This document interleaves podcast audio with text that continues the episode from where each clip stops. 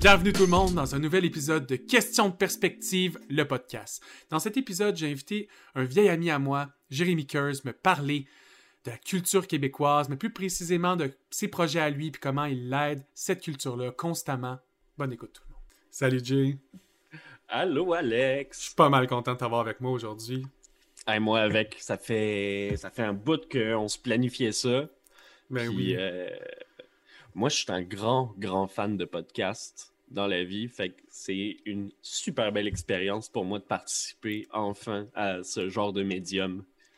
Puis moi, j'étais un grand fan de polyvalence de passion, puis je pense que t'es un bon porte-parole de ceci. Euh, je pense qu'une des choses qui nous a fait cliquer rapidement, c'est à quel point on est passionné par tout. Tout ce qui est les arts, l'art avec le grand A. On n'est vraiment pas limité dans ce qu'on aime, puis on aime consommer. Fait qu'aujourd'hui, euh, ensemble, je peux pas me restreindre à un thème. J'avais envie qu'on parle de la culture québécoise dans son ensemble ensemble. Ah, je suis très down. Je suis très down parce que j'ai une forte opinion par rapport à ce qui se passe euh, dans notre belle province. Justement, je pense que c'est pour ça que je voulais vraiment t'avoir avec moi pour parler de ça. Puis j'aime ça commencer avec une question de nombre, une question de... pour satisfaire mon côté cartésien un peu, là. Si on parle de culture québécoise, tu penses que tous les artistes ensemble, tous les domaines variés, avoir vu combien de shows et expositions différents?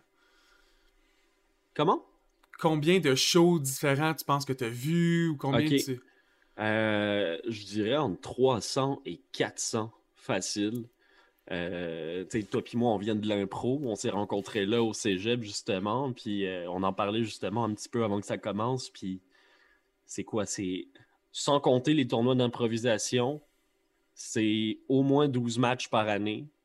Avec les tournois, ça peut doubler facilement. Si en plus tu fais une ligue euh, de bar euh, pendant l'hiver et pendant l'été, tu viens d'encore doubler ce montant-là. Fait que tu peux faire facilement un match d'impro par semaine. Facilement. Ça, ça comptait ceux que tu irais voir en plus, parce que des fois, t'as envie d'aller voir d'autres ligues. Puis là, t'as envie d'aller voir un show de musique. puis T'as envie d'aller voir un humoriste. Exactement. Puis je pense que c'est pareil pour n'importe quel type d'art qui nous fait triper. Euh, moi, j'en mangeais de l'improvisation, puis je faisais quoi? Je faisais peut-être un match par semaine à peu près. Mais je connaissais du monde qui, eux autres, c'était trois matchs par semaine qu'ils faisaient. Ils étaient dans deux, trois ligues différentes, puis quand ils en faisaient pas, ils allaient en voir tout le temps.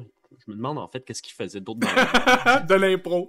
Tout- Il voit quelqu'un passer dans la rue. Ça, c'est un thème. Ça, c'est un thème. Faut que je me prépare. Yes, puis c'est particulier, hein, parce qu'en ce moment, on vit une période qui serait paradisiaque pour des joueurs d'improvisation, dans le sens que tu as la PCU, la PCRE, mais tu peux pas en faire. Tu peux pas en faire.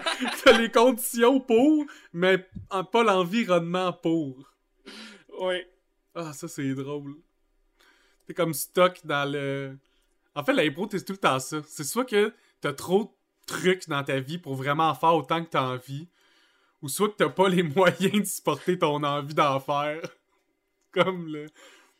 La balance est difficile dans l'art, des fois. Mhm. C'est- L'impro, c'est-tu ta première passion dans les arts, ou avant ça, plus jeune, t'en avais un autre? J'en avais une autre euh, avant cela, puis c'était vraiment la poésie. Fait que ton amour des arts a commencé avec l'écriture, surtout la lecture de la poésie. Mon amour des arts a beaucoup commencé avec l'écriture puis la lecture. Euh, j'ai toujours été un grand admirateur de la langue française.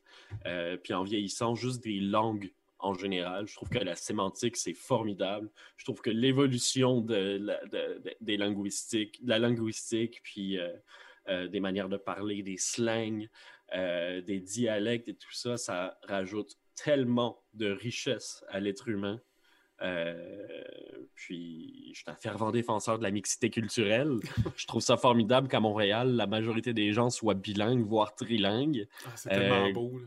ce soit super facile et fluide de changer d'une langue à l'autre. Si je parle avec un anglophone, je vais y parler en anglais, il va me parler en français. Aucun problème. Euh, non, on vit dans un, dans un bel environnement quand même à Montréal. Oui, puis je trouve que la communication à travers la langue est de plus en plus facile aussi. Comme les années avancent, comme on a plus accès à l'information, c'est plus facile de s'adapter aux langues des autres et être plus apte à les parler. Mm-hmm.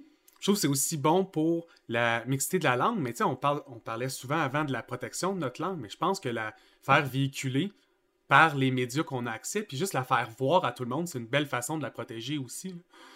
C'est Ben, pas obligé tout que ce soit tout le monde leur langue unique, mais si tout le monde peut l'avoir dans leur valise, le français, c'est cool. Tout à fait. Puis, tu sais, bon, je- on va pas trop s'étaler là-dessus parce que c'était quand même pas le, le- le but de l'épisode, mais personnellement, je trouve que les politiques de défense de la langue française qu'on a au Québec, c'est un peu dérisoire. Euh, je veux dire, tu as l'Académie française en France qui emploie même pas la moitié des mots qu'on invente à chaque année.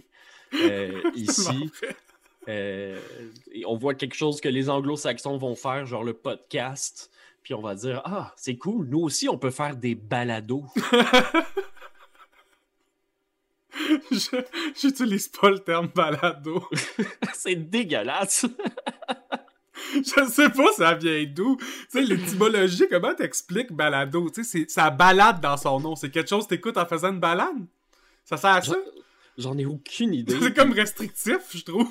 Puis tu sais, à travers tout ça, je veux dire, même en France, ils ont passé la mode de, de, de tout franciser ce Ben qui oui. existe. là. Il n'y a plus personne qui dit Pékin. là. C'est vrai. Quel genre de poésie qui t'a vraiment accroché? Parce qu'il y en a vraiment plusieurs types. Ouais, ben à la base, euh, j'étais très poésie classique. Euh, j'aimais beaucoup Charles Baudelaire. J'aimais beaucoup le les poètes. Ouais, j'aimais beaucoup les poètes euh, de cette période-là. Euh, puis, pour me donner des challenges un peu plus, je me forçais à écrire en alexandrin tout le temps. C'est tellement Euh, tough. Ouais, c'est tough. Mais en même temps, ça te fait. Ça donne une moi, c'est- ça exactement. Ça donne une rythmique, c'est une bonne base à avoir. Puis euh, après ça, quand j'ai commencé l'improvisation euh, et tout, euh, je sais qu'on s'est changé des poèmes, toi et puis moi. Puis éventuellement, c'est Berekia qui m'a coaché. Puis grande slameuse de Montréal, grande au- autrice de théâtre aussi. Puis elle, elle voyait qu'est-ce que je faisais, puis elle, me disait Ouais, les Alexandrins, c'est vraiment ringard, euh, tu pourrais faire mieux. C'est bon pour ta base, mais maintenant, tu, tu peux sortir. Elle l'a- pas dit comme ça, mais c'était un peu ce que ça voulait dire.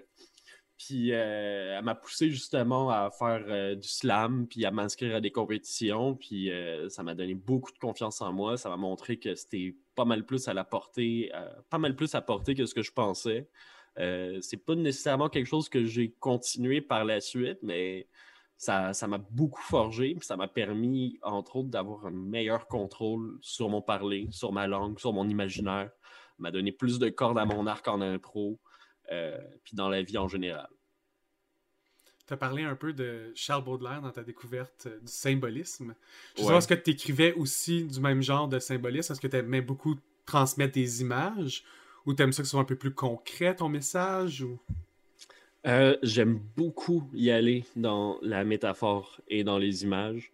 Euh, J'ai des textes que euh, si je te les récitais, ce serait un petit peu difficile sans contexte de comprendre de quoi je parle. Un, un exemple, au rythme des grillons, sommeil en grève, têtes égarées, si mes stabulations, cheval à terre désarçonné, ça ne décrisse à la porte pour qu'on s'enferme pour des années. Nice. Ben ça, c'est un trip de cocaïne. Souvent, ça l'ouvre des... les portes de la poésie assez facilement, là, mais ouais. ce que j'aime du symbolisme, c'est un peu la création d'un univers, puis après ça, la douce imposition de celui-ci. C'est comme si tu forces les gens à devoir vraiment rentrer dedans pour le comprendre, parce que c'est tes symboles que tu transmets au travers Oui. le texte. Puis en même temps, ça laisse une, ça laisse une ouverture aussi pour que les gens puissent les réapproprier. Puis, euh, euh, se, les, se, les, transposer sur ce que eux vivent ou sur leur propre imaginaire ou quoi que ce soit. C'est ça que j'aime beaucoup de la symbolique. C'est que ça peut faire Il y a plusieurs vérités dans le même message. Exactement. Fait qu'après ça, tu passais du secondaire, le poète, arrive au cégep, découvre l'improvisation. Comment ça se passe, le changement de passion ou le... un autre corde à l'arc qui se rajoute? Ou... Ben, c'était particulier parce que moi, je suis un natif de Longueuil. Euh, puis mon secondaire, je l'ai passé à Saint-Jean-Baptiste, grosse école de basket. Moi, j'ai jamais fait de basket de ma vie. Euh, mais veux, veux pas, il y avait quand même cette, ce microcosme qui m'a forgé. Euh, puis qui a fait en sorte que si je voulais passer à travers de mon secondaire sans me faire chier, fallait que je m'adapte. Fait que j'arrive au cégep, fait un an que je t'inscris au gym, je porte des v j'ai un faux hoc, puis là, je veux faire de l'impro parce que j'ai toujours été passionné de théâtre, euh, puis des arts de la scène euh, et tout ça. J'arrive là-bas, puis là, on me fait remarquer que j'ai vraiment l'air d'un douchebag. je me souviens de ça. T'avais pas le profil de l'improvisateur type, mettons. J'avais un collier en coquillage.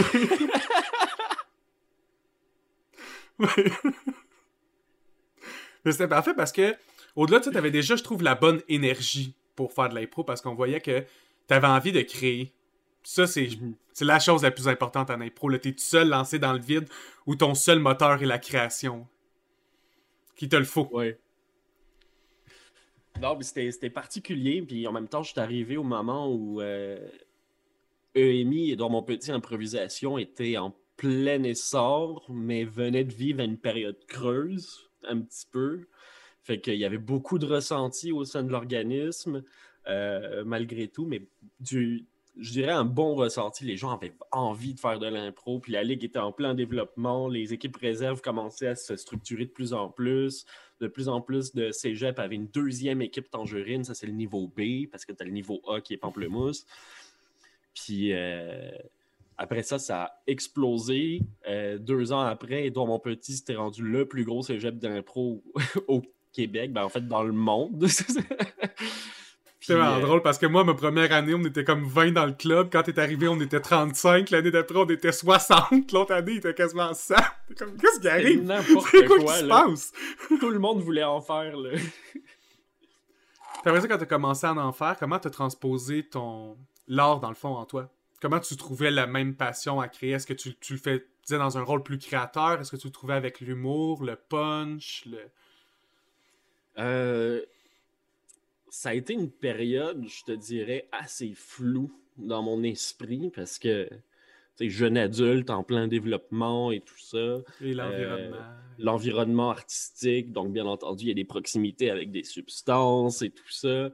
Euh, on se développe, on se rend compte qu'on a crissement du fun à faire ça, puis qu'on a peut-être moins de fun à aller dans ses cours. Euh, on se remet beaucoup en question. C'est-tu vraiment ça que je veux faire, un programme préuniversitaire? Finalement, les arts, ça m'intéresse beaucoup plus, tellement plus de liberté, de créativité et tout ça. Puis jamais dans ma tête, je me suis dit, je vais devenir un improvisateur professionnel. C'est tough. Gagner ma vie avec ça. à moins que tu fasses euh, Whose Line Is It Anyway, que tu habites en Angleterre ou aux États-Unis, c'est impossible. Tu vas être comédien aussi, ou tu vas être humoriste aussi. C'est ça. Mais le monde de l'improvisation, ça reste un terreau extrêmement fertile pour la culture et pour les arts. Puis tout le monde que je connais qui en ont fait gravite encore dans le milieu culturel, que ce soit à la mhm. télévision, que ce soit à la radio, que ce soit euh, en journalisme, en théâtre, euh, qui sont devenus comédiens. Énormément de notre génération sont devenus des humoristes connus. Euh, c'est quand même drôle de se dire que j'ai fait de l'impro avec Rosalie Vaillancourt. ouais, ouais, c'est ça que. Tout on a été arbitré par Simon Delille, puis que c'était tout normal. hey, une affaire que je me suis rendu compte, Richardson Zephyr, il est vieux. Ouais. nous aussi, parce qu'on le regardait début vingtaine faire de l'impro. le cap. Le premier tournoi auquel je suis allé, puis on, était dans la même équipe. On était tous les deux dans une équipe réserve, puis on a réussi à se faire inviter au Tangerine Premium, le plus gros tournoi euh, qu'il n'y a pas au Québec. On avait zéro rapport là-bas. Vraiment pas.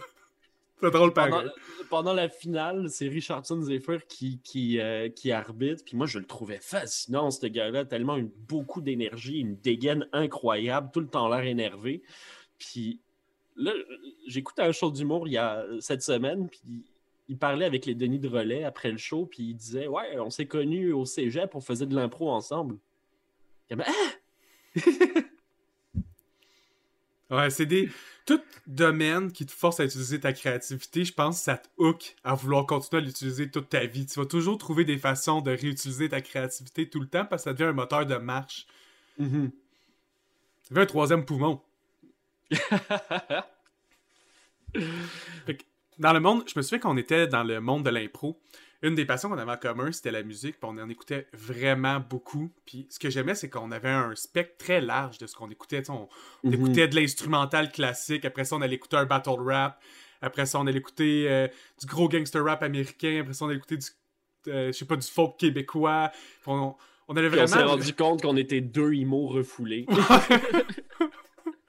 on essaie de pas l'être du mieux qu'on peut, on n'est pas capable. Ah, on va toujours revenir à My Chemical Romance. Euh, un band que tu m'avais fait découvrir, c'était Scary Kids, Scary ah, Kids. Ah oui, je l'aime encore tellement ce groupe-là. Personne ne sait c'est qui à part toi moi. Ah, mais c'était bon, là. Ah ouais, Deep End, allez voir cette tune-là de ce groupe-là, est excellente. Mm-hmm. Très, mais très dépressif, le chanteur. Ouais, définitivement. Mais je pense que ça nous, fait, ça nous a fait cliquer sur la puissance du vibe. Mm Tu sais, comment, là, des fois, l'émotion peut être vraiment forte, puis tu peux... La musique peut l'amplifier, la tonalité du chanteur peut l'amplifier, tout l'univers que tu crées autour de ta musique vient amplifier ta performance.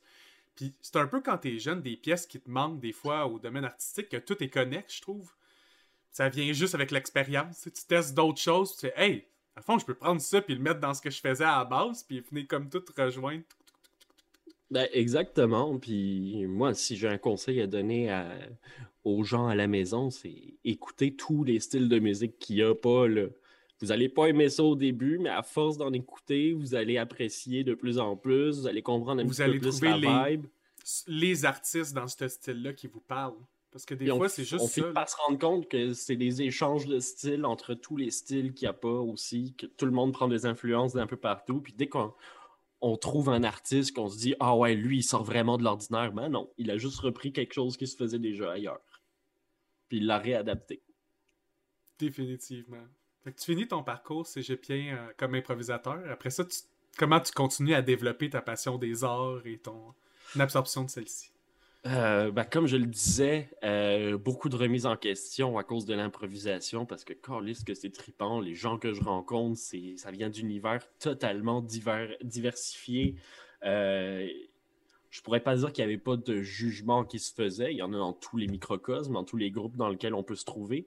Euh, mais ça reste un environnement dans lequel tu pouvais avoir une énorme diversité d'individus que tu peux pas retrouver ailleurs. Puis je pense que ça, ça crée énormément d'ouverture. Euh, mais ça peut créer aussi une dépendance. Moi, j'ai passé cinq ans au cégep, finalement. Toujours pas de diplôme. Euh, mais euh, je me suis quand même beaucoup impliqué. Je me suis impliqué euh, sur l'exécutif de l'assaut euh, de l'improvisation. Fait que j'ai pu comprendre un petit peu plus comment organiser des tournois euh, et tout cela. Par la suite, je me suis impliqué sur l'assaut étudiante du cégep. Fait que là, c'était vraiment jouer avec le budget des étudiants. Puis moi, j'étais secrétaire à la vie étudiante. Donc, j'organisais le party de fin de session, party de début de session et tout ça. C'était insane. parce qu'en plus de ça, avec euh, je pense que c'est la SODEC. On avait accès à des tarifs préférentiels pour faire venir des artistes hyper connus. Fait que euh, le dernier party que j'avais organisé, j'avais fait venir le K6C, j'avais fait venir Dead Obies, euh, j'avais fait venir Jamie P. Ducks. on avait fait un gros party extérieur avec un barbecue gratuit pour tous les étudiants. j'avais fait venir des gros modules gonflables, un taureau mécanique et tout ça. Puis tout l'assaut euh, de musique faisait la première partie du show. c'était essentiellement des bands de métal. Puis après ça, c'était du rap québécois. C'est cool, moi, j'aurais été tellement satisfait. Puis c'était le fun parce que, tu sais, je, je dis vraiment pas ça pour me jeter des fleurs, mais j'ai l'impression que avant que je rentre sur l'exécutif étudiant, ce qui se passait, c'était beaucoup d'événements à saveur militante. Puis Hmm. Cégep mon Petit, c'est vraiment pas un cégep réputé pour son militantisme. Euh, fait moi, je suis arrivé avec une vibe en me disant faut satisfaire le public qu'on a, puis il faut leur offrir un peu ce qu'ils veulent. Puis je pense que la meilleure façon de redorer, entre guillemets, le blason de, de, de, de l'assaut étudiante, c'était de montrer que, hey, nous aussi, on sait faire le party. Parce que le party, ça peut rejoindre tout le monde. Tout le Ouais, monde aime ça, ça, faire le c'est party. définitif. C'est quelque chose qui rejoint tout le monde, c'est ça. Là. Ça doit rejoindre 90% de la population euh, en une toune. Puis tu sais, je me souviens, le premier parti étudiant auquel j'étais à- allé, c'était ma première année de cégep. Euh, J'avais 17 ans. Puis euh, c'était Omnichrome qui avait été invité. Il y avait 120 personnes pendant le party. Euh, puis ma dernière année, quand je l'ai organisé, euh, on a eu 700 personnes. wow! Ça, c'est cool. Pour un party de cégep, c'est énorme en plus. là. Mhm. Mhm. Ben, tu sais, c'était.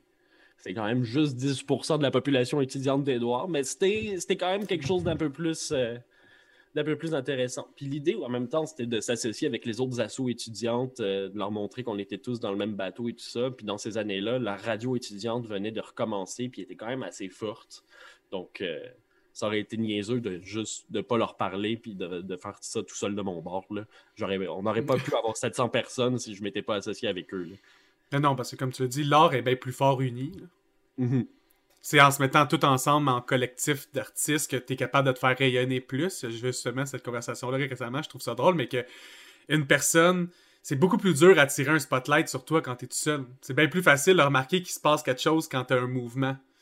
C'est juste naturel. Tu sais, si tu milites tout seul en marchant tout seul, c'est peu que les médias ne se rendent pas compte que tu existes, que la population se rende pas compte qu'il y a une manifestation. Tu es tout seul avec une pancarte. Mais si tu es beaucoup, comme des centaines, ben là, ça se voit facilement. tu sais. C'est un peu.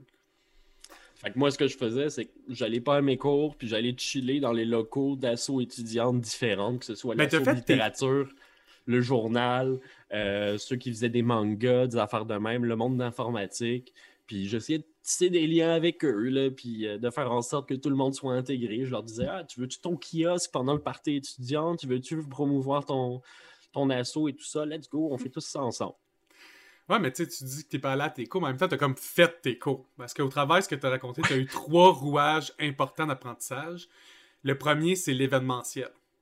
Au Mhm. travers de ton parcours scolaire, t'as appris à faire des événements. Ça veut dire le publiciser, le créer, trouver le thème, gérer les gens qui travaillent dessus, le budget, les invités, euh, les personnes qui vont venir voir le show, la location de l'endroit. Ça, c'est beaucoup de skills que l'école va pas nécessairement t'apprendre dans la vie. T'es allé les chercher par toi-même. Je trouve ça très, très bon. Puis un autre qui est très important que tu as parlé, c'est la communication. Tu es allé chercher euh, l'échange interpersonnel, comment avoir ces, ces juste échanges-là de façon positive. Mhm. Puis ça, c'est des choses qui sont très bonnes dans le marché du travail, que tu es allé chercher toi-même. euh. Ouais, je pense aussi. Puis, euh, après le cégep, justement, euh, pour faire suite à ta question, euh, je me cherchais beaucoup. Puis, j'avais rencontré des amis, justement, dans, dans mon équipe d'impro, qui, eux autres, étaient passionnés de musique aussi, comme toi puis moi, on pouvait l'être. Puis, euh, toi, tu étais déjà parti en Ontario à ce moment-là, si je me trompe pas, tu étais rendu Moi, là, j'ai senti, j'ai senti la grève étudiante arriver. Puis moi, je savais que en impro, c'est soit que t'es au cégep deux ans ou t'es là sept ans. Puis là, j'étais rendu à deux ans et demi. Puis là, j'étais comme, si j'étais à deux ans et demi, là, c'est que j'ai déjà un pas vers le sept. Puis là, on, on s'enligne vers une grève étudiante. Comment ma morale va, tu sais, comme, chuter. J'ai fait, ah, attends, je vais envoyer mes demandes à Ottawa. Puis ils m'ont dit, ah oui, t'as une assez bonne cote, vieille-temps. Je me suis sauvé du cégep. Je serais pas capable de le finir, je vais juste m'en aller. Ça a marché. Juste continuer à faire d'autres choses. Et c'est ça, en même temps que tu es parti, euh, GM avec qui tu fais des podcasts, justement, lui, il était déjà rendu coach et tout ça. tu pas mal un des derniers de cette génération-là euh, avec, qui, avec qui on avait commencé à faire de l'impro et tout. La gang 2010. c'est ça, la gang 2010. Puis euh, là, j'étais rendu en 2012. Il y avait des nouvelles personnes euh, dans l'assaut. Moi, j'étais rendu un des plus vieux. Première fois de ma vie que je me ramasse à être un des plus vieux parce que j'étais un bébé de septembre. puis dans mon équipe, il y a un gars qui s'appelle Marc-Antoine Lamarche. Euh, avec qui ça clique énormément. Lui, c'est un gars de théâtre et tout ça, musicien. Il me présente ses amis. Là, ça clique euh, full. Puis là, on se dit, hey, on se en OBNL. Fait qu'on a créé AVD, Artistes en voie de développement. Puis ce qu'on voulait faire, c'était faire de la promotion justement d'artistes euh, émergents, d'artistes qui, qui, débutent. Puis un des meilleurs amis de Marc-Antoine, c'était, c'est encore Émile Bilodeau. Euh, fait qu'on s'est ramassé à faire ses premiers shows euh, professionnels, entre guillemets. Euh, je dis professionnel parce qu'on avait toute la meilleure volonté du monde, mais on ne savait pas vraiment qu'est-ce qu'on faisait. Semi-pro. Semi-pro, ouais.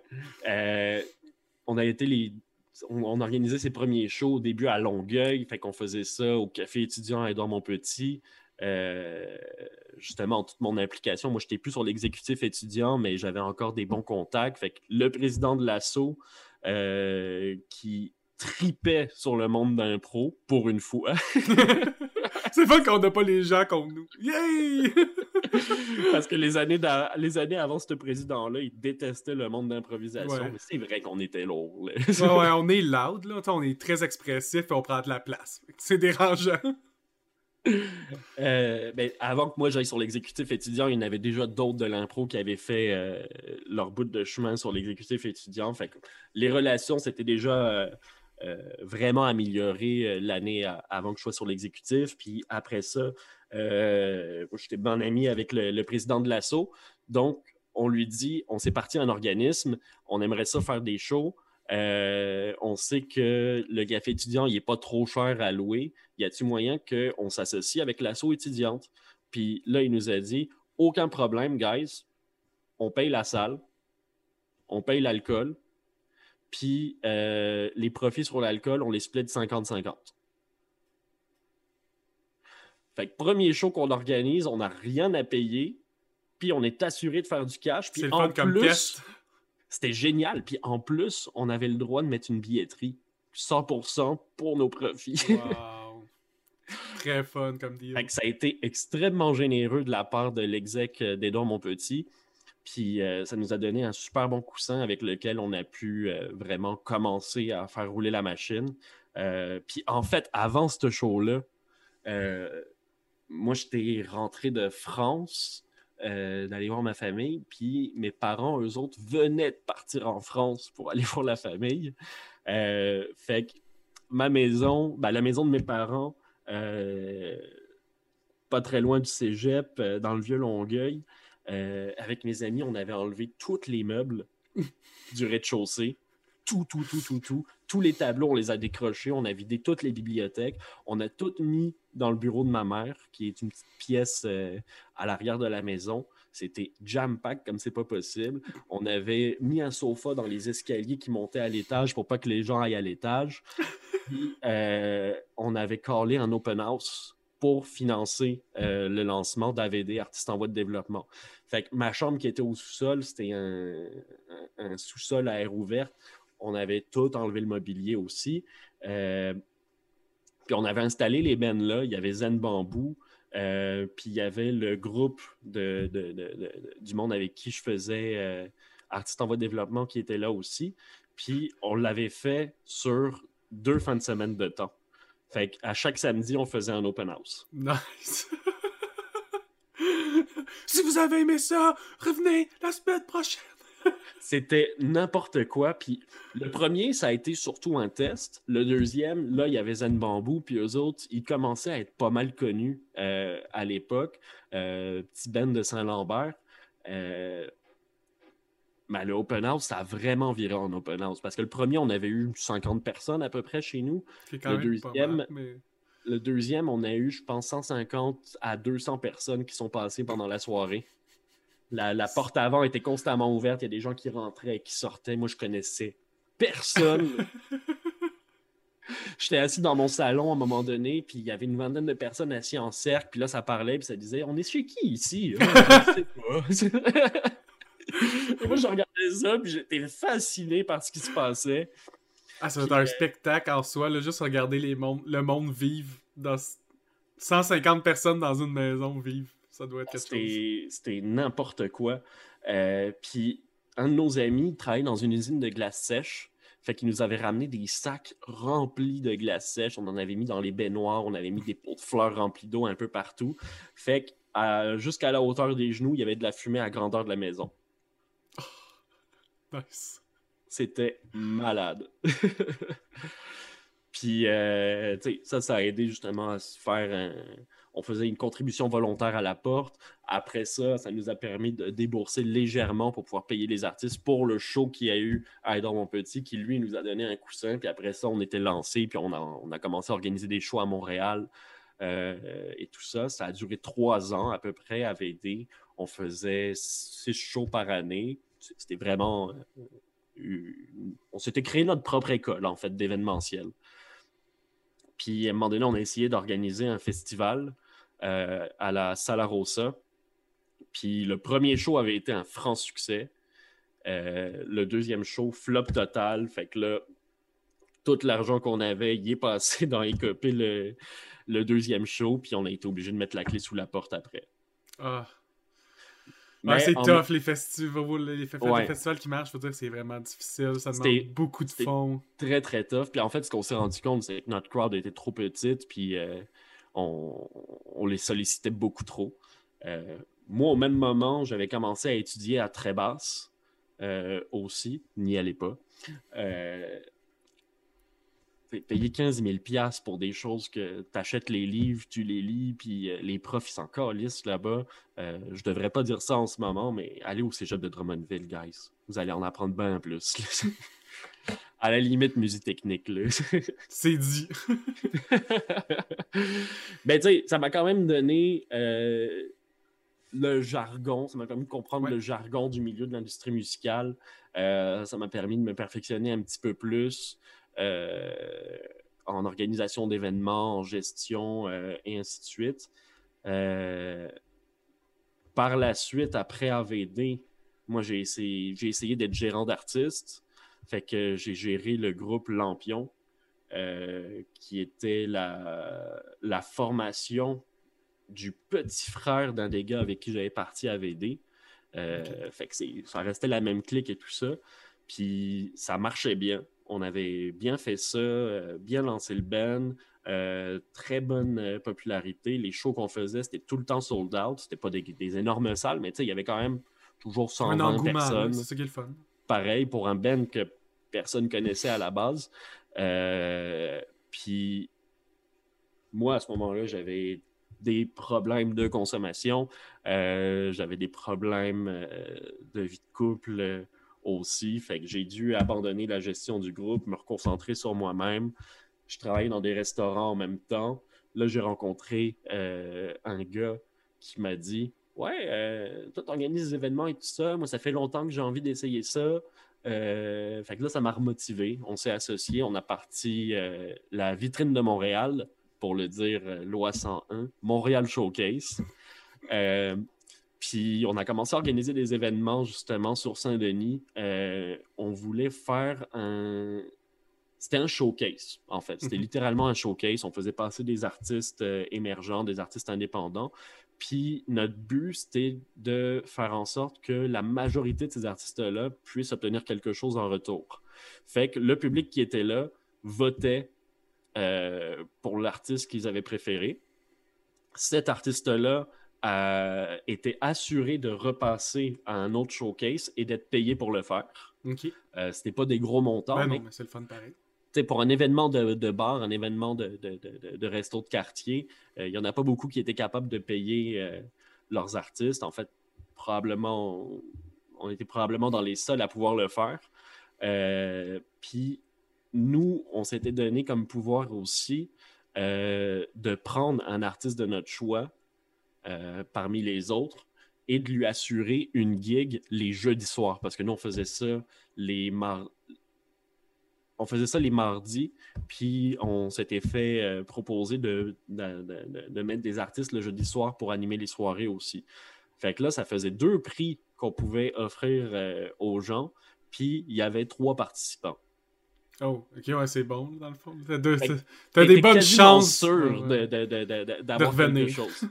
Puis on avait un animateur puis une animatrice qui était tout le temps là. Puis eux autres, on les payait pour ça. On avait aussi un budget pour pouvoir payer notre tech de son et tout. Euh, fait ça, ça, roulait quand même bien. On a fait ça pendant un an et demi. Puis euh, à un moment donné, notre animateur, il pouvait pas être là. Fait que vraiment, coïncidence, la, vie fait vraiment bien les choses. Euh, mon associé, il s'en va à la SQDC. Puis l'employé qui le sert avait des cheveux magnifiques.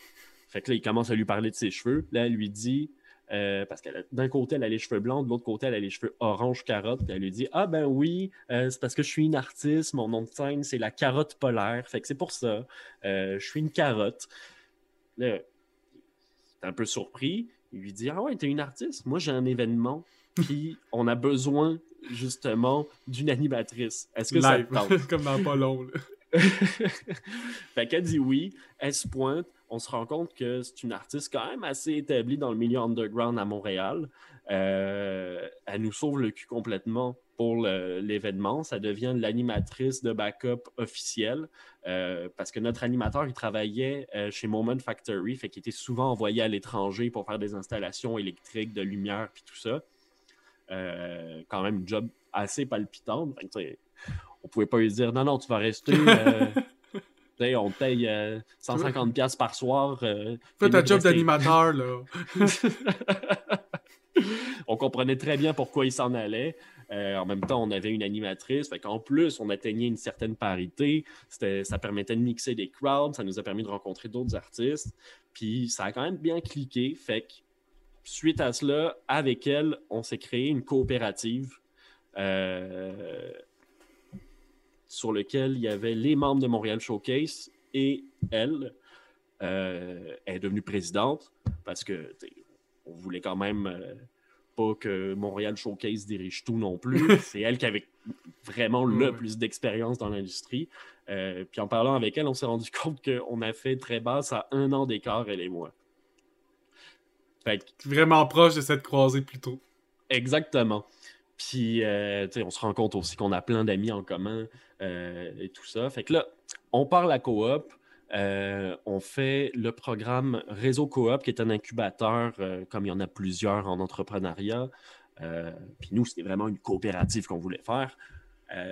fait on fait l'incubateur, ils nous apprennent vraiment comment monter une entreprise de A à Z et tout ça, puis comment présenter le projet devant des bailleurs de fonds et tout au moment où on est prêt à présenter le projet, la COVID frappe. fait que là, on se regarde et on se dit bon, ben, on le fait pareil.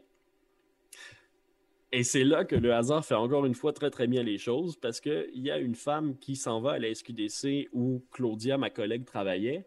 Euh, puis c'est Claudia qui l'a servi. Puis là, elle lui dit Ah ouais, euh, je suis une artiste. Euh, parce que Claudia a réussi toujours à faire parler tout le monde. Elle dit Je suis une artiste, euh, violoncelliste. je travaillais à l'Anticafé du Vieux-Port, mais là, ça a fermé. Fait que j'ai décidé de reprendre le bail locatif puis de le transformer en espace culturel pour faire des spectacles. Fait là, tout de suite, il y a un échange de numéros qui se fait. Deux semaines après, on est rendu partenaire du projet, puis on commence à organiser des événements là-bas. Fait que euh, ça a été une super belle opportunité pour nous. Euh, puis en plus, cet espace-là, c'est un organisme la but non lucratif qui le gère. Fait qu'on reste dans l'économie sociale, on reste avec des valeurs communes, avec des gens qui comprennent un peu ce qu'on cherche à faire. On n'est pas là pour faire de l'argent, on est là vraiment pour la culture. Mhm. Euh, c'est sûr, on, va finir par se payer un salaire, on peut quand même gagner notre vie, euh, veut, veut pas, mais le but, c'est vraiment d'aider les artistes. Puis cet espace-là, à chaque semaine se transformer complètement. Il y avait des expositions d'œuvres d'art. Euh, le sous-sol a été aménagé pour en faire un studio de live session puis de, de, spectacle pour des salles réduites. Euh, là, il n'y avait pas encore de confinement à ce moment-là. Oui, il y avait un confinement. Là, ça avait déconfiné pendant l'été.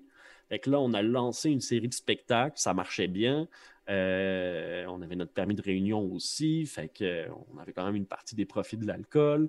Euh, notre crowd tripait, puis parce qu'on était obligé de le faire en formule réduite, euh, là c'était vraiment des soirées open mic qu'on faisait à l'orbite. C'est comme ça que ça s'appelle l'espace maintenant. 406 Notre-Dame-Est. Tu fais bien de le plugger. Puis Là, ça marche, ça roule bien. Euh, en plus, on chargeait l'entrée même pour les personnes qui participaient, mais vu qu'il n'y avait pas d'autres événements qui se faisaient, tous les open mic étaient fermés, celui au Bootlegger, celui à Saint-Henri. Eh oui, c'est sûr que là, t'as euh, tout le monde. L'offre et la demande, t'as la demande de ton bar vraiment fort. Puis le mythique escalier aussi qui avait fermé. Euh, on se ramasse à être un des seuls open mic centre-ville Vieux-Port. Fait que mm-hmm notre crowd grandit, on est tout le temps euh, obligé de refuser du monde. On a toujours, on avait le droit à 27 personnes, on était à 42 dans la salle. Puis euh, là, deuxième confinement, euh, fait que là, on n'a plus le droit de faire des shows en public. On se revire sur un scène. Moi, je me rappelle que j'ai une caméra chez nous. puis euh, l'orbite aussi, ils ont une coupe de caméras. Fait qu'on installe vraiment euh, l'espace pour pouvoir faire euh, des live sessions style showcase. Fait qu'on invite six artistes par semaine. On a toujours des animateurs qu'on peut payer. et tout ça, parce que ça restait vraiment notre priorité. Les artistes, on les paye en premier, ensuite on paye les techs, puis après ça, on paye le, on paye, on se paye nous. Puis on ne s'est pas payé souvent, je te dirais. Mais euh, ça marchait bien quand même. On a eu plus de 60 artistes pendant le confinement qui sont venus euh, euh, performer, puis qu'on a pu filmer ces, ces performances-là. on les a mis en version courte sur YouTube. On en a profité pour se créer un Patreon justement pour réunir notre communauté autour de ça.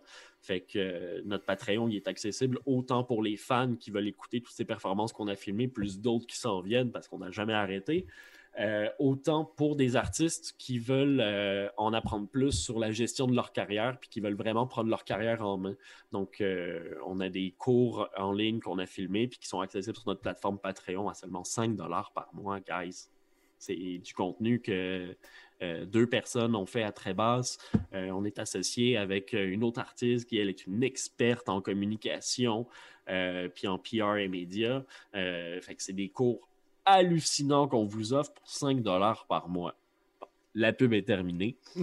Mais j'ai vu aussi que vous faisiez aussi des ateliers en présentiel pour Ouais. C'est possible. Ça aussi, c'est bien si vous avez si vous aimez pas apprendre en ligne ou avec des vidéos préenregistrées. Ils font aussi les mêmes ateliers où ils vous apprennent les mêmes outils que vous avez besoin pour. Euh, entre autres, je pense que votre dernier, c'était sur les redevances. Exactement. Mais ça, c'est le gros cheval de bataille de Claudia, parce que Claudia, en plus d'être une carotte polaire, c'est aussi une consultante professionnelle euh, dans l'industrie musicale, euh, principalement en indépendance dans l'industrie musicale. elle a toujours été indépendante et elle est l'exemple parfait de comment gagner sa vie convenablement avec de la musique sans pour autant remplir le centre belle. Euh, ou même passer à c'est quoi? C'est tout à fait possible. C'est important que vous le compreniez que c'est possible. C'est pas parce que vous remplissez pas des places de 2000 à places assises que vous gagnez pas votre vie avec l'art. Exactement. Euh, puis, ce qu'elle elle, nous a, nous a appris, entre autres, que, euh, bon, je vous vendrai pas trop de punch et tout ça, mais grosso modo, les radios satellites, guys, les radios satellites, c'est des radios spécialisées. Essayez pas de passer sur les radios mainstream ou quoi que ce soit euh, pour commencer. Allez directement sur les radios satellites. Euh, trouvez-vous euh, un tracker radio qui fait la job. Puis essayez de passer sur des chaînes spécialisées ou quoi que ce soit. Le marché de la radio satellite francophone au Canada, c'est 40 millions de dollars. Le marché de la francophonie euh, sur la radio satellite aux États-Unis, c'est 400 millions de dollars. Fait que le marché en Amérique du Nord est immense. C'est presque un demi-milliard. Puis ils ont des quotas à respecter et ils les atteignent pas très souvent. Mm Envoyez-leur. Envoyez-leur. Soyez pas gênés. Si vous voulez savoir encore plus comment le faire, le sanctuaire coop de solidarité. Euh, on fait des consultations euh, sur Zoom. Euh, éventuellement, on va pouvoir les refaire en présentiel. On a des ateliers aussi sur différentes thématiques, puis les cours en ligne. Donc, il n'y a plus d'excuses maintenant. Tout, le monde, tout le monde peut le faire. Puis la page Sanctuaire Coop va être dans la description. Si vous voulez, si vous la trouvez pas sur Facebook par vous-même, cliquez sur le lien, ça vous l'apporte. Faites like, vous allez voir tout ce qui sort sur la page. Moi, je sais qu'entre autres, on a pris contact parce que j'étais tombé sur un de vos projets qui m'a allumé. Là, pendant la COVID, là, je capotais comment j'étais excité d'avoir vu ça passer. C'était la... quand j'ai tombé sur la Kyrielle en ligne, justement. Ouais. Votre showcase en ligne, parce que ça faisait des mois que je pouvais rien consommer. Il n'y a aucun nord qui peut venir à moi. Tu, sais, tu peux Globalement, je découvrais rien de nouveau. J'étais tout le temps à revoir des choses. Il n'y avait même plus de films qui sortaient à un point. Ça faisait comme huit mois qu'il n'y avait aucun nouveau film qui était sorti. Ouais, puis à un moment donné, Netflix, t'as fait le tour. C'est ça, t'as fait le tour. Puis là, je tombe sur votre projet, des artistes québécois, de la musique québécoise émergente. J'ai tellement découvert de nouveaux artistes, je pense que je suis rendu à 15 nouvelles personnes dans ma ah, liste musicale depuis. Là. Ouais, ouais, j'adore ça. Je fais à chaque semaine. C'est un autre point que je voulais apporter, vos euh, hashtags facilitateurs. Là. Un de quatre artistes émergents un peu à chaque semaine que vous faites mhm. l'avant. Si vous aimez ça, découvrir des nouvelles musiques, vous, vous êtes abonné à cette page-là, ça fait quatre nouveaux noms à aller voir sur YouTube à chaque semaine. C'est sûr que sur ces quatre-là, il y en a un qui fait de votre style. Exactement. Puis d'ailleurs, euh, nous, c'est des, des, courtes nouvelles d'artistes, justement, qu'on écrit, quatre euh, nouveaux à chaque semaine.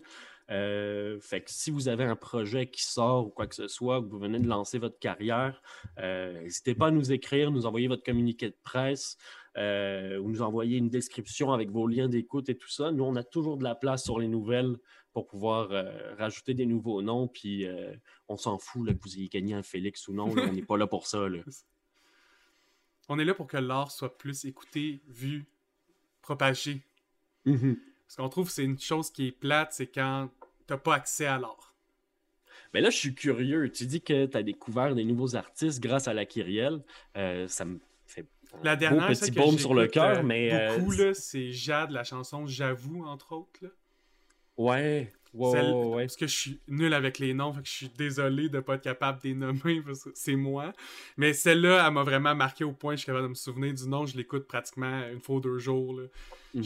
son vibe musical, en plus le clip est magnifique. La réalisation du clip est top, top, top. Moi, j'aime ça quand c'est. Les deux niveaux sont parfaits. La voix, elle, m'emporte, mais que le clip il est super agréable à regarder. On dirait que je suis pas capable de pas le partir sur YouTube. Ben, c'était un peu la vibe qu'on voulait avoir. On voulait montrer vraiment toute la diversité euh, culturelle, euh, linguistique et artistique qu'il y a à Montréal. Fait que euh, une des choses qu'on était fiers d'avoir, c'était entre autres une animatrice anglophone. Parce que dans le fond, on avait quatre animateurs, animatrices. On avait La Carotte Polaire, on avait Léa Kelly, on avait Holly Page et on avait Boots, Patrick Bourassa, peut-être que tu connais. Oui, ça me dit quelque chose. Euh. Il a fait de l'impro, justement. c'est pour ça c'est de ce euh, domaine-là que ça me dit quelque chose. aussi. Fait que, tu sais, on avait un rappeur, euh, un artiste pop qui fait du looping avec sa guitare, un clavier, des, pédales de looping et tout ça. C'est hallucinant ce qu'il fait. Bon. Léa Kelly, un peu dans la même vibe aussi, mais qui fait plus du RB, hip-hop, jazz. génialissime, une voix qui déchire. Puis Claudia, euh, qui est une artiste euh, indie folk euh, qui fait de la dream pop, des super belles harmonies de voix, des super belles constructions de chansons. On était vraiment chanceux d'avoir cette pléthore d'artistes ou cette kyrielle, parce que kyrielle, ça veut dire plusieurs. puis à travers tout ça, on a eu des artistes qui sont venus. On a eu par exemple le duo Belle et Quinn, qui sont deux haïtiennes euh, qui font un, blues folk en créole incroyable.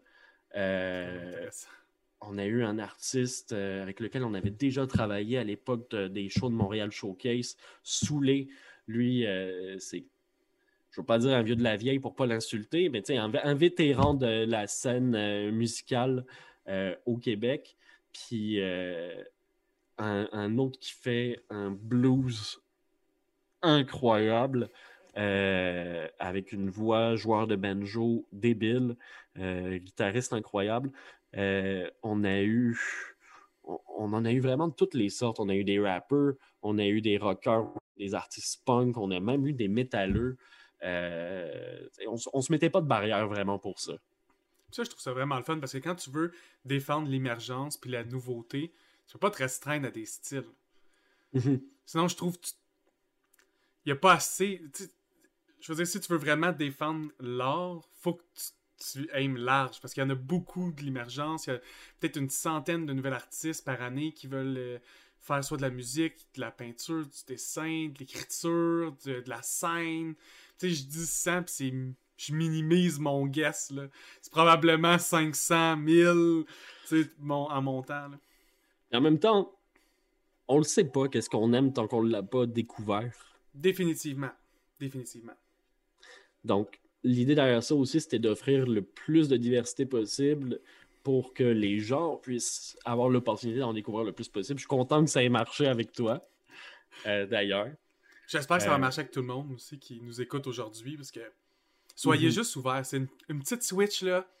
Ayez pas de préjugés. Écoutez l'univers que l'artiste veut vous apporter, puis vous allez souvent être heureux c'est souvent quand on veut imposer ce que nous, on aimerait de l'art, que là, on est malheureux d'une proposition. Parce que quand tu es juste ouvert à la proposition, c'est souvent bon. Mm-hmm. Puis, à travers tout ça, ça a été aussi, euh, je te dirais, très enrichissant comme expérience de faire ça parce qu'on n'avait pas une scène pour euh, organiser ces shows-là. Euh, on avait juste de la bonne volonté puis un peu d'équipement. fait moi, du jour au lendemain, je me ramasse derrière la caméra. Parce qu'on avait des bénévoles qui le faisaient, mais ça reste des bénévoles. Ils ont une job en dehors de ça. Ils ne peuvent pas mhm. tout le temps être là. Euh, fait je me ramasse derrière la caméra. J'ai aucune idée de ce que je fais. Euh, mais bon, c'était ma caméra. J'avais un petit peu comment causer dessus euh, avec. Euh, au début, je l'avais juste fait une fois pour remplacer. Finalement, il y a un de nos bénévoles qui nous, pas qui nous laisse tomber, mais que ça, ça, marchait plus son emploi du temps. Fait que euh, je me ramasse à devoir tout le temps le faire. Euh, puis même les bénévoles qui nous aidaient, qui sont des professionnels, des caméramans professionnels et tout ça, ils nous disaient Hey, c'est, c'est rough filmer deux heures et demie de temps, là, pas de pause. Mm-hmm. Puis là, sur le coup, je comprenais pas. Puis après ça, je me rends compte que, hey, ouais, on est des estimes malades. Sans le faisant, des fois que tu comprends, hein? Exactement. Moi, j'avais aucune idée que, que, ça allait être tough de même euh, ou quoi que ça. Je me suis dit, tu une caméra, tu mets ça sur un trépied, puis euh, ben correct. Ben non, il y a tellement de choses à gérer. Puis là, en plus, on voulait les streamer en live.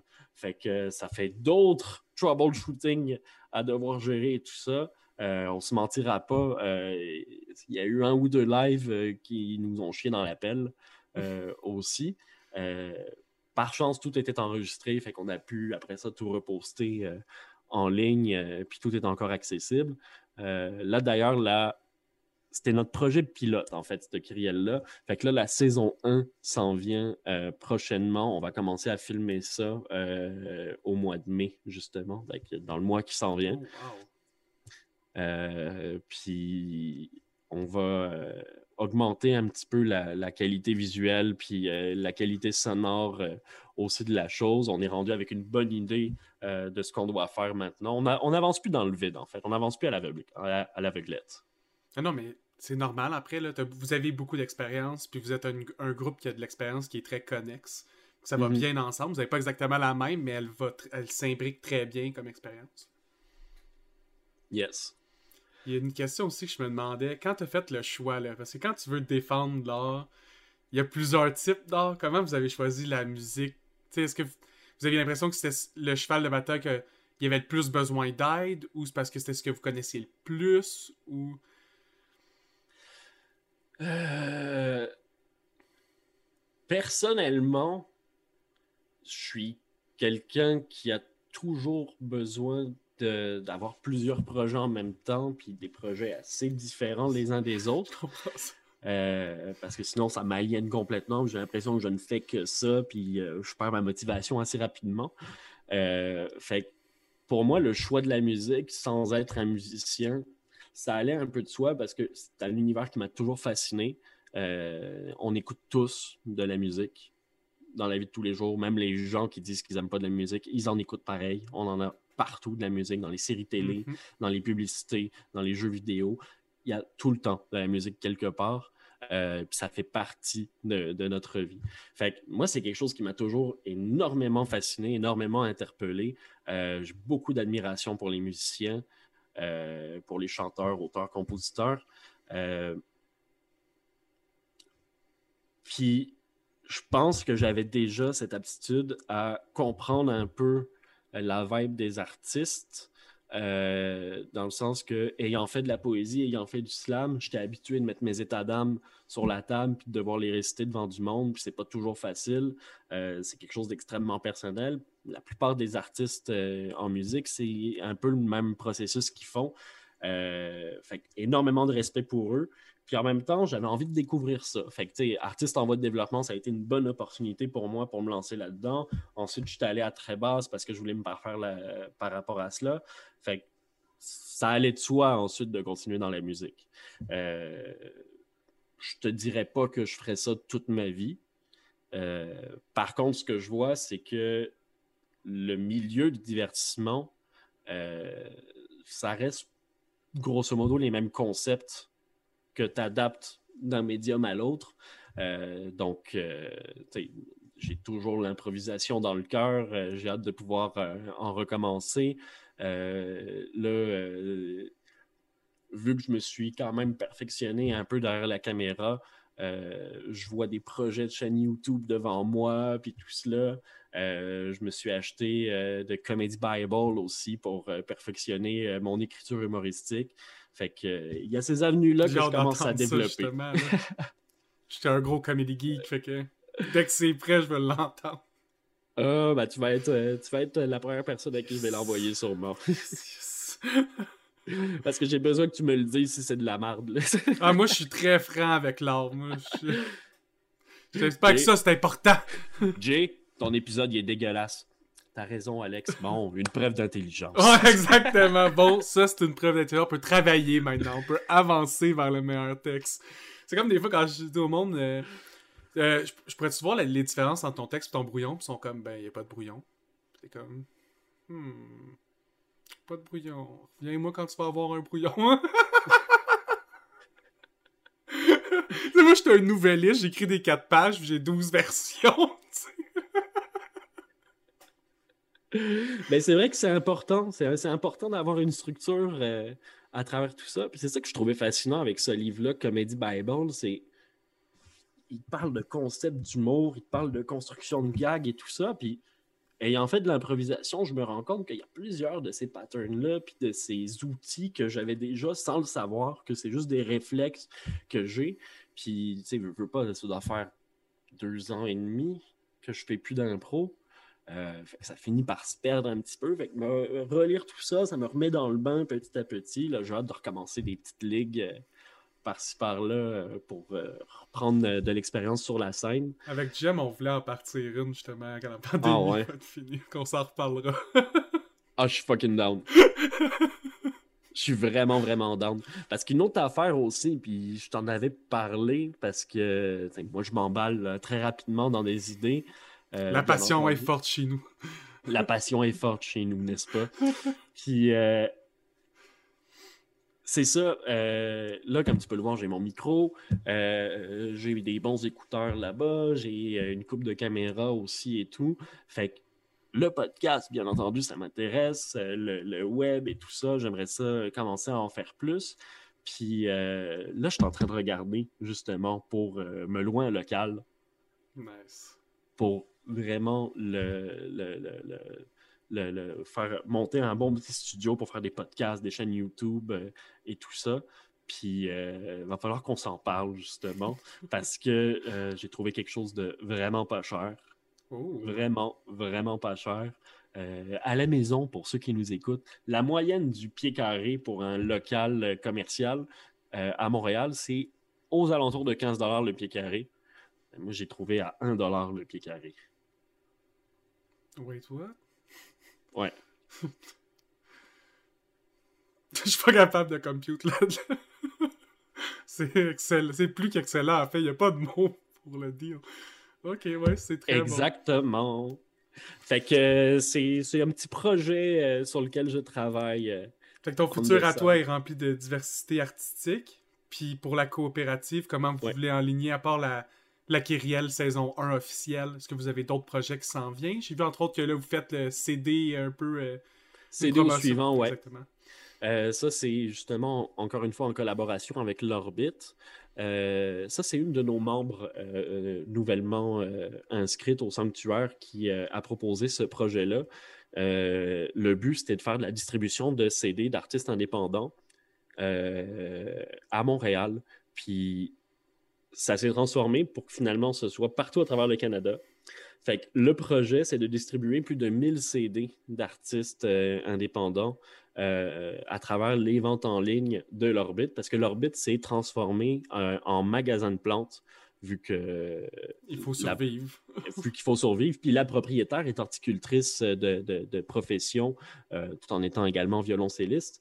fait elle a joint l'utile à l'agréable. Tu rentres là-bas, il y a des plantes tropicales à n'en plus finir et tout ça. L'air est très bon.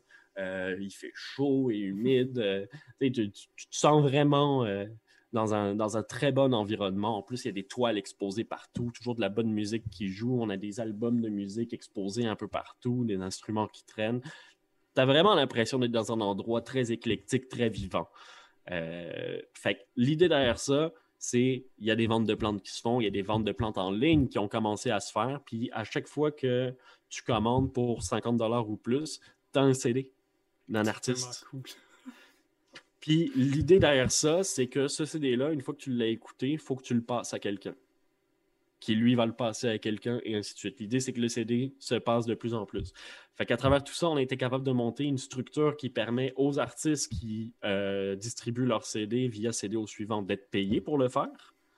Euh, puis euh, ça, ça, rajoute de la couleur aux commandes. Tu commandes une plante, ben, tu as un CD. En, plus, de rajouter de l'interaction sociale. Parce que ça, faut parler à quelqu'un, puis il parle de cette musique-là que tu viens de découvrir, puis alimenter la conversation. C'est ça, l'idée, encore une fois, c'est céder au suivant, tu le cèdes au suivant, puis euh, euh, pas comme le film euh, début des années 2000 qui finit mal. non, pas comme ça. Est-ce que vous avez d'autres projets à venir que tu aimerais fronter ou parler. Euh, oui, euh, en ce moment, justement, euh, on est en, pleine recherche de financement, fait qu'on a retravaillé notre plan d'affaires. On va le présenter devant des bailleurs de fonds prochainement. puis, nous, grosso modo, en dehors des événements qu'on fait, en dehors des ateliers pédagogiques qu'on fait, on offre aussi des services marketing spécialisés. Euh, donc, euh, comme je l'avais dit, de la consultation. La consultation, ça peut être sur plein de sujets divers euh, de, l'industrie musicale, que ce soit sur les redevances, que ce soit sur les sociétés de gestion des droits d'auteur, que ce soit sur la distribution, sur les communications, ainsi de suite. à travers tout ça, on veut pousser beaucoup plus nos services marketing qu'on offre parce que c'est des services semblables à ce que tu vas retrouver dans une société de gestion, dans une maison excuse-moi, dans une maison euh, de, disques ou une agence d'artistes, euh, ces services-là, normalement, ils vont avec le contrat que tu signes en mhm. échange des, redevances que tu vas euh, leur donner. ben, nous, tout est à la carte. Fait que tu prends seulement ce dont tu as besoin. Si tu veux prendre une consultation pour l'apprendre puis le faire toi-même, tu peux. Tu peux prendre nos cours en ligne aussi. Ou si tu n'as vraiment pas le temps, tu sous-traites auprès de nous, puis nous, on va le faire pour toi. Euh, fait que ça, c'est vraiment ce qu'on cherche à pousser un peu plus. Puis euh, d'ailleurs, euh, on a comme partenaire marketing l'agence Karma, Guillaume Chaput, que tu connais bien. Que je connais très bien, effectivement. Puis lui, il nous a énormément aidé à monter notre Patreon, à créer beaucoup plus notre présence en ligne et tout ça pour faire notre offre de service en ligne parce qu'on n'est pas con, là. avec du recul, on s'est rendu compte que si on s'était intéressé un temps soit peu à l'Asie dans les dernières années, on se serait rendu compte que ce genre de pandémie, c'est pas la première qui, nous, mm-hmm. qui nous touche on va en avoir d'autres, puis que c'était une question de temps avant que ça arrive. c'est ça exactement.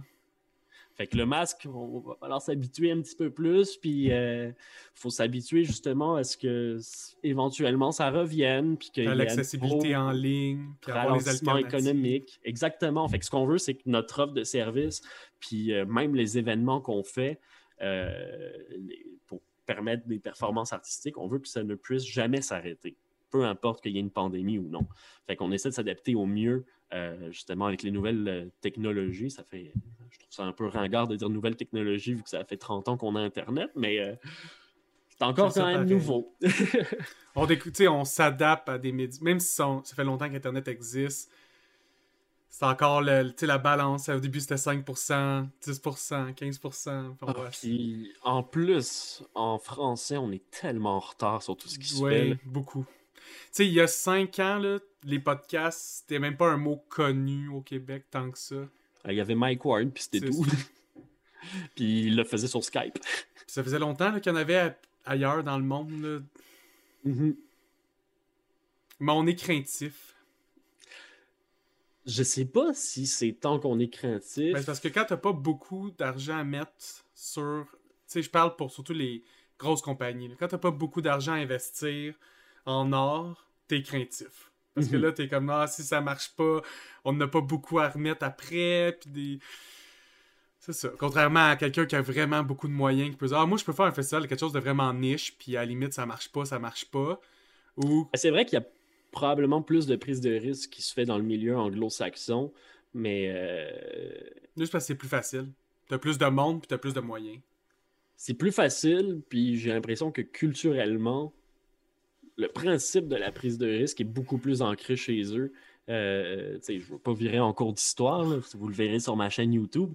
Euh, mais euh, ce qu'on remarque avec la culture anglo-saxonne, c'est que c'est une culture principalement issue du protestantisme aussi.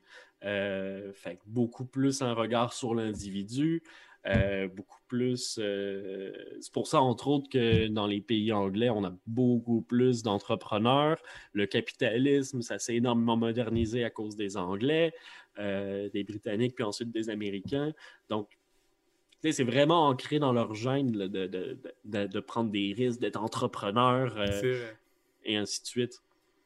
Alors que pour nous, c'est moins peut-être moins naturel. Ou... culturellement, moins naturel.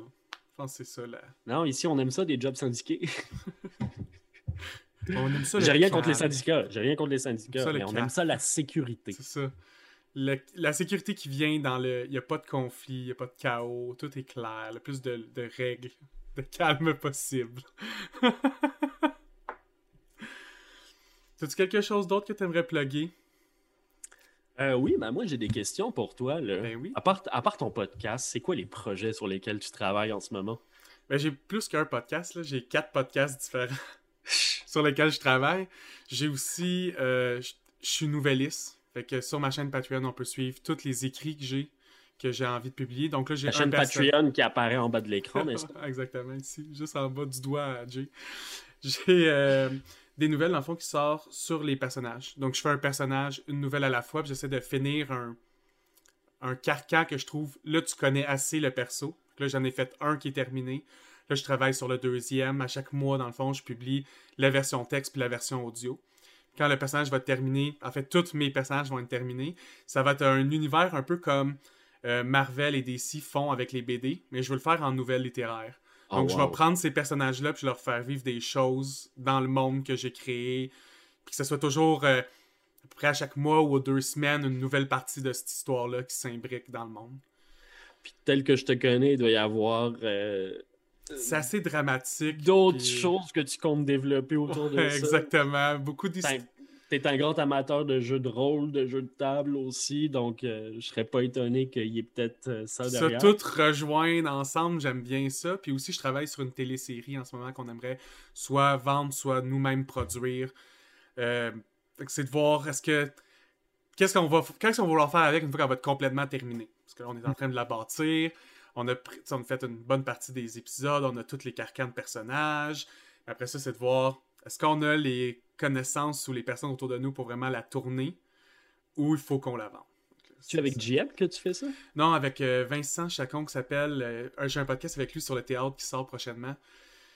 C'est vraiment le fun comme projet. Dans le fond, on essaie de faire la vie parallèle entre des gens qui ont soit le domaine. Ben, nous, c'est avec les GN, mais c'est quand tu as un domaine artistique, le toit artistique, puis le toit réel, puis aussi mettre en place le toit quand tu es au travail, le toit quand tu es dans le social. Puis tous ces toits-là, c'est pas exactement toi. Mm-hmm. Puis d'avoir un peu le parallèle entre, on, trouverait le seul fun de les voir en GN, puis de les voir dans le réel, fait qu'on peut les voir dans un monde qui change constamment et dans un milieu sitcom. Fait que c'est comme un entre le sitcom et action, aventure et comédie. Ah, nice! À voir ce que ça va donner. On est vraiment hâte. On, travaille souvent là-dessus. Ça, je dirais que c'est mes projets principaux. Que j'essaie de mettre ça dans l'ordre. Toi, t'en fais depuis longtemps, le GN. Vraiment depuis longtemps, ouais. Je dirais que j'en fais depuis aussi, aussi longtemps que je fais de l'impro. Je pense que j'ai commencé les deux vers 13-14 ans. Wow. Puis là, t'as 28? 29. 29? OK, OK, OK. 15 ans déjà. Euh, c'est quand même assez incroyable. Puis l'univers du GN, c'est-tu quand même bien développé au Québec? Énormément, je dirais même presque autant que l'impro. Pour moi, c'est rendu un apport culturel aussi important que presque tout le reste. Si y a une activité que tu as plus que 300 choix, puis que tu as des communautés de gens qui se connaissent pas du tout qui en font, puis que tu as des thèmes complètement différents, pour moi, c'est autant culturel. Ce que j'aime aussi dans la diversité que ça a apporté dans les dernières années, c'est dans le style. Avant, tu avais surtout du médiéval fantastique. Maintenant, tu as tout. Tu as réaliste, futuriste, moderne, vampire. C'est ça. Euh, name it, tu le zombie, thème Walking Dead. Tu as juste envie de vivre dans un autre univers qui n'est pas le ce qu'on appelle le in real life, la vie de tous les jours. Ben, moi, j'avais des amis qui participaient. Euh, ils appellent ça des lives, justement. Là. Je pense que c'était un. C'est un peu plus court, ouais, exactement. Un live de vampire, mais ça se donnait dans plusieurs villes en simultané. Exact. Fait que les actions que tu faisais à Montréal pouvaient avoir une influence dans une autre ville. Puis je pense qu'il y en a même des cranqués qui allaient entre les villes pour euh, mhm. participer. ça, ça peut prendre de l'ampleur rapidement, tout ça. Là. Ouais essayer de tout rejoindre ça d'une certaine façon, puis le monde de ces places-là. Comme tu l'as dit, nous deux, on connaît Guillaume Chaput de l'entreprise Karma, qui est aussi un géniste, qui fait tous ces arts-là, que lui, c'est un graphiste spécialisé en marketing, très utile pour mon domaine, très utile pour ton domaine, puis c'est en s'entraidant, puis en se connaissant, puis en se donnant des perches, que je mhm. pense qu'on va arriver à garder notre culture la plus belle possible, puis la plus puissante possible, puis à la faire rayonner partout dans le monde. C'est ça qui est le fun, de se faire venir par, se faire parler par d'autres pays de qu'est-ce qu'on fait ici. C'est ça qui est fou, là. Ouais, vraiment. Puis c'est vrai que culturellement, euh, la, diversité culturelle qu'on a au Québec, tant qu'à moi, c'est un bijou qu'il faut défendre. Exactement. Euh, euh, pour le dire en bon français, fuck you la CAQ, fuck you votre loi 21, euh, fuck you votre culture unique et tout ça. On n'est pas la France. On a vu qu'est-ce qui s'est passé en France quand tu essaies d'avoir une culture unique puis que tu dis que tout le monde doit s'y intégrer. Et moi, mes grands-parents, là, mon grand-père, quand il est né, il s'appelait Heinrich Kurz. Déménage en France à cause de la guerre. Maintenant, il s'appelle Henri Kurtz. Ma grand-mère, Odetta Saxe, elle arrive en France. Odetta, trop compliqué à dire, tu vas t'appeler Odette. Moi, ça, ça me purge des histoires comme ça. Puis on a la même chose au Québec. Je veux dire, tu as été moniteur dans les camps de jour comme moi, à Brossard. Euh, beaucoup d'enfants asiatiques qui ont tous des noms comme Peter ou Jean ou quoi que ce soit. Puis moi, je, me souviens, je regardais les, fiches de présence, puis il y en avait un, son nom, c'était Lightning. Puis il y avait son, entre parenthèses, il y avait son nom, son, vrai nom en mandarin. Fait que moi, un matin, je me dis, je vais l'appeler par son vrai nom. Il comprenait même pas. Il connaissait même pas son vrai nom. Ça fait trop longtemps qu'il se fait appeler Lightning. ah! Ouais, la diversité, c'est trop important. C'est vraiment juste trop important. On a la chance d'être une société multiculturelle. Euh, puis c'est pas vrai que le multiculturalisme, c'est là pour détruire la langue française. Bien au contraire. Euh, on peut dire qu'on parle plus vraiment français à Montréal. On parle un mélange d'un peu tout. J'ai des amis. De toute façon, la langue, elle meurt quand elle arrête d'être dynamique. Exactement. Exactement. Puis, tant qu'à moi, c'est la raison principale pour laquelle euh, l'anglais est aussi répandu versus mhm. le français. D'un côté, tu as une langue très conservatrice, de l'autre, tu en as une qui n'arrête pas d'évoluer puis de s'adapter en fonction des pays dans lesquels elle arrive. Ah, c'est certain que dès qu'on s'adapte, même le taux d'échec scolaire, tout ce qui a rapport au français, c'est mieux. Tout va devenir mieux d'un coup. On a encore. Je dis s'adapter, il faut pas changer chevaux pour cheval avec un S. Là. Il y a juste plusieurs choses dans notre langue qu'on peut modifier lentement. Je trouve que ce serait très bénéfique. Là, entre autres, moi, je suis très fervent de militant contre la terminaison des verbes. Je trouve que c'est stupide qu'en français, nos terminaisons de verbes soient comme ils sont. On les prononce pas. Ça devrait pas être comme ça. On a une structure de temps de verbe comme les Américains. On devrait conjuguer ça comme les Américains. Ça finit là. Sais, quand tu le prononces, tu le mets. Tu le prononces pas, tu le mets pas. Ouais.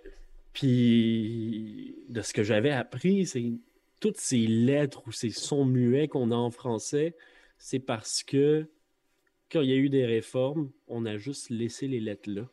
En fait, euh, c'est.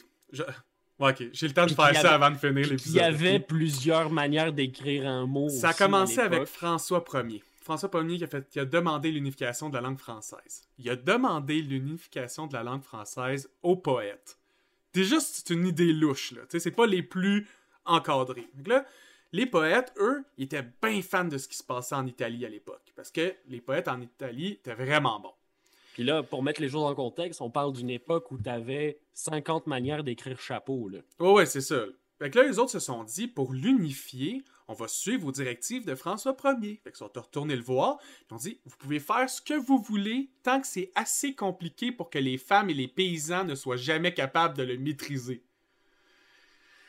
Fait que ça a commencé, c'est ballant, là, comme structure, là. C'est pas top. Fait que les poètes ont mis ça le plus dur possible. Ils ont pris toutes les règles qu'ils trouvaient le fun de toutes les langues autour d'eux. Puis ils ont créé ce mix-pot-là. Après ça, ils ont pitché ça aux moines. Puis les moines ont fait Je comprends rien. Ils ont dit C'est pas grave, copie-le. Car il y a eu plein d'erreurs. Puis nous, on fait Ça, c'est la perfection. Ça, c'est tellement parfait là, qu'il faut jamais modifier ça. Ever! c'est ça mon opinion sur la langue française. Comme, je l'adore, j'adore comment elle, sert comme outil, puis certains mots qu'on a, puis l'intention qu'on a sur nos mots, puis certaines structures syntaxiques qu'on a, mais il y a beaucoup de choses qui devraient juste être changées. Ben, c'est une langue extrêmement complexe qui, à cause de ce conservatisme-là, à travers toutes les périodes de réforme qu'il y a eu dans la langue française au cours des derniers siècles, il y a toujours eu un paquet d'exceptions qui se sont émissées un peu partout. C'est pour ça qu'on a des mots qui finissent en X, d'autres qui finissent en S quand c'est au pluriel, parce qu'on va avoir des exceptions qui, eux autres, ont, ont, survécu à ces réformes-là. Euh, on a décidé que maintenant, chapeau, euh, on mettait plus un S avant le P. Euh, château, on met plus un S avant le T. mais il y a quand même encore d'autres mots qui ont gardé ces lettres-là, qui sont devenues muettes, puis des affaires de même. Aucun sens, là. Puis la langue, c'est censé être un outil de communication. À base, on parle juste parce qu'on se lit pas dans la tête faut rendre ça simple. Sinon, pourquoi on se parle pas tout en langage des signes? Si c'est juste trop compliqué d'utiliser des on mots? On devrait tout apprendre l'espéranto. ouais, c'est ça, tu sais. On se met tous d'accord, là. Nouveau référendum. On se met tous d'accord là-dessus. Euh, non, mais il va falloir qu'il y ait des changements qui se fassent dans la langue française parce que de toute façon, dans les 30 prochaines années, l'Afrique va avoir un boom économique incroyable. Ils ont un boom démographique incroyable depuis déjà une couple de décennies. Puis ça fait en sorte qu'aujourd'hui, la majorité des gens qui parlent français sont en Afrique. Mm-hmm. Puis ils parlent mieux français que nous. ben oui. Définitivement, ils parlent le français standard. c'est super clean, c'est proper, ça peut être doublé dans des films tout. Mhm. ouais. Donc, il y a des choses qu'il faut qu'on fasse, mais euh, Montréal, tant qu'à moi, c'est un bel exemple de comment les choses peuvent se développer de manière multiculturelle, de manière relativement sécuritaire, stable, dans l'harmonie. Parce qu'il y a des problèmes comme il y en a partout ailleurs, mais j'ai l'impression qu'on s'en sort mieux quand même que la plupart des endroits multiculturels. Un peu à la fois. Moi, je suis très positif dans la vie. Le temps qu'on avance, je suis quand même de bonne humeur. Quand tout le monde arrête de marcher, je suis comme, OK, guys, guys, guys, guys, on avance, là. On avance, on avance, on avance. Mais tant qu'on marche, peu importe le rythme, je suis correct. Mhm. Ben, merci énormément, Jay, pour d'être venu. J'ai eu vraiment beaucoup de plaisir. Là. Ah, ben moi aussi, Alex. ça fait un 4 ans où on ne s'est pas parlé qui a été en tort. Euh. J'ai l'impression que des conversations comme ça, on pourra en avoir pendant des heures. On va en avoir encore plusieurs dans notre vie, alors à bientôt. Merci à tout le monde d'avoir écouté. N'oubliez pas, là, allez sur la page du Sanctuaire Coop, c'est important. Le Sanctuaire Coop culturel, euh, Montréal Showcase aussi, abonnez-vous. Suivez le projet, CD au suivant. Euh, allez visiter l'orbite 406 Notre-Dame-Est. Euh, c'est en bordure du vieux port. C'est magnifique comme endroit. Repartez avec des plantes ou repartez simplement avec le sourire aux lèvres après qu'on vous ait dit bonjour, comment ça va? Exactement. Merci à tous tout le monde. Au revoir. Bye bye.